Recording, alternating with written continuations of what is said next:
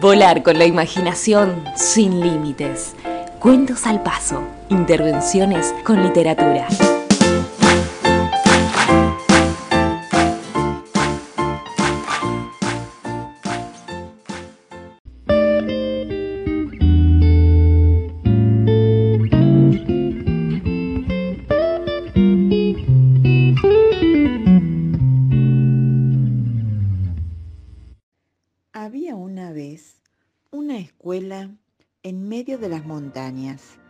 Los chicos que iban a aquel lugar a estudiar llegaban a caballo, en burro, en mula y en patas. Como suele suceder en estas escuelitas perdidas, el lugar tenía una sola maestra, una solita. que amasaba el pan, trabajaba la quinta y hacía sonar la campana. Ah, me olvidaba. La maestra de aquella escuela se llama Virtudes Choique.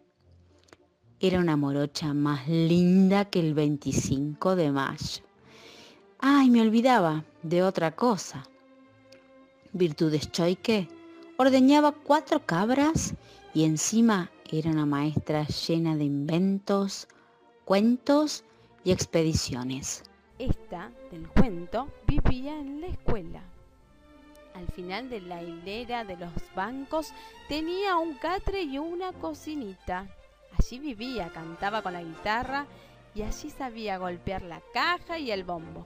Y ahora viene la parte de los chicos. Los chicos no se perdían un solo día de clase, principalmente porque la señorita Virtudes tenía tiempo para ellos. Además, sabía hacer mimos y de vez en cuando jugaba al fútbol con ellos. Y ese mate cocido de leche de cabra que servía todas las mañanas.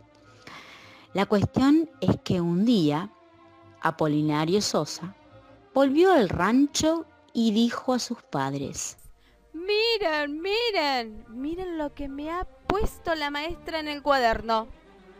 El padre y la madre miraron y vieron una- una- unas letras coloradas. Como no sabían leer, pidieron al hijo que les dijera. Entonces, Apolinario leyó. Señores padres, les informo que su hijo Apolinario es el mejor alumno. Los padres de Apolinario abrazaron a su hijo, porque si la señorita maestra había escrito aquello, ellos se sentían bendecidos por Dios. Sin embargo, al día siguiente, otra chica llevó a su casa algo parecido. Esta chica se llamaba Juanita Chuspas y voló con su mula al rancho para mostrar lo que había escrito la maestra. Señores padres, les informo que su hija Juanita es la mejor alumna. Y acá no iba a terminar la cosa. Al otro día, Melchorcito Guare llegó a su rancho chillando como loco de alegría. Mire, mamita, mire, tata. La maestra me ha puesto una felicitación de color colorado. Acá vean. Señores padres, les informo que su hijo Melchor es el mejor alumno. Y así, los 56 alumnos de la escuela llevaron a sus ranchos una nota con letras coloradas que llenó de alegría a cada familia. Allí hubiese quedado todo si el hijo del boticario no hubiese llevado la felicitación.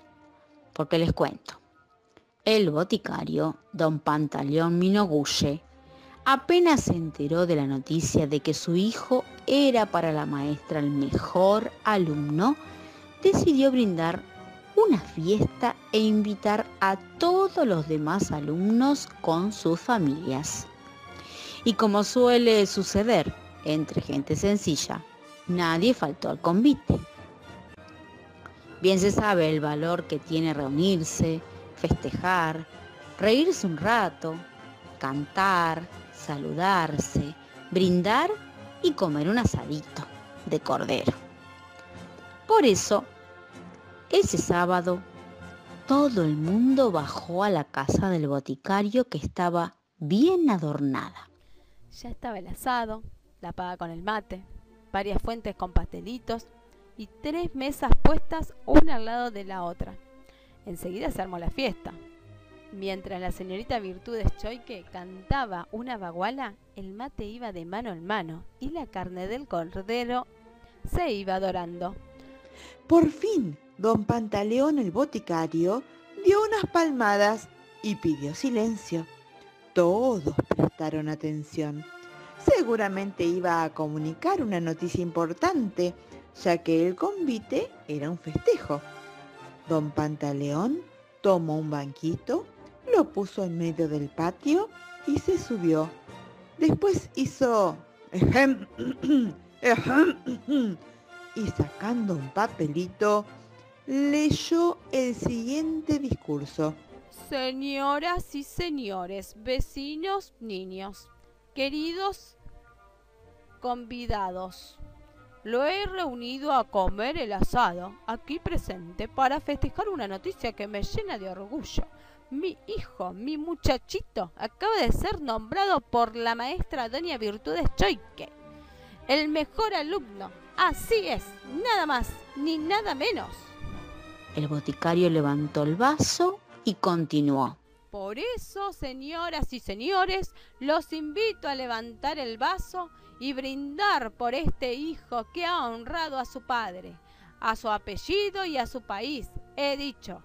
Contra lo esperado, nadie levantó el vaso, nadie aplaudió, nadie dijo ni mu. Al revés, padres y madres empezaron a mirarse unos a otros, bastante serios. El primero en protestar fue el papá de Apolinario Sosa. Yo no brindo nada, acá lo único mejor es mi chico, el Apolinario. Ahí nomás se adelantó colorado de rabia el padre de Juanita Chuspas para retrucar. ¿Qué están diciendo, pues? Acá la única mejorcita de todas es la Juana, mi muchachita. Pero ya empezaban los gritos de los demás, porque cada cual desmentía al otro, diciendo que no, que el mejor alumno era su hijo y que se dejaran de andar diciendo mentiras, a punto de que don Sixto Pillén agarrara de las trenzas a doña Dominga Llanos y todo se fuera para el lado del demonio cuando pudo oírse la voz firme de la señorita Virtudes Choique. Párense, cuidado con lo que están por hacer. Esto es una fiesta. La gente bajó las manos y se quedó quieta. Todos miraban fiero a la maestra. Por fin uno dijo, Maestra, usted ha dicho mentira. Usted ha dicho a todos lo mismo. Entonces sucedió algo notable. Virtudes Choique empezó a reírse loca de contenta y por fin dijo, bueno, ya veo que nunca dejo de enseñar. Escuchen bien y abran el corazón. Y si no entienden, yo seré la primera en mancharme. Todos fueron tomando asiento. Entonces la señorita habló así. Yo no he mentido. He dicho verdad. verdad que pocos ven. Cuando digo que Melchor Guare es el mejor, no miento. Melchor no sabrá las tablas, pero es el mejor arquero de la escuela. Cuando digo que Juanita Chuspas es la mejor, no miento. Juanita está floja en historia, pero es la más cariñosa. Y cuando digo que Apolinario Sosa es el mejor alumno, tampoco miento. Es el más desprolijo, pero el más dispuesto para ayudar a lo que sea. Tampoco miento cuando digo que aquel es el peor en matemáticas, pero es solidario. Y aquel no es hábil en la pelota, pero es el mejor en dibujo.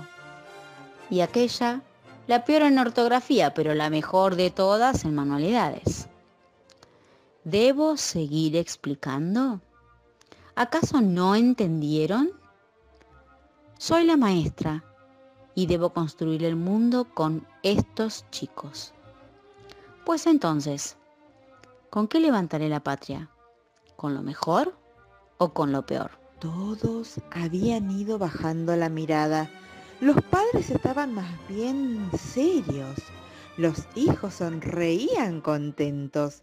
Poco a poco, cada cual fue buscando a su chico y lo miró con ojos nuevos, porque siempre habían visto principalmente los defectos y ahora empezaban a sospechar que cada defecto tiene una virtud que le hace contrapeso y que es cuestión de subrayar, estimular y premiar lo mejor, porque con eso se construye mejor. Cuenta la historia que el boticario rompió el largo silencio y dijo, ¡A comer! La carne ya está a punto y el festejo hay que multiplicarlo por 56. Comieron más felices que nunca. Brindaron, jugaron en la taba, al truco, a la escoba de 15 y bailaron hasta las 4 de la tarde.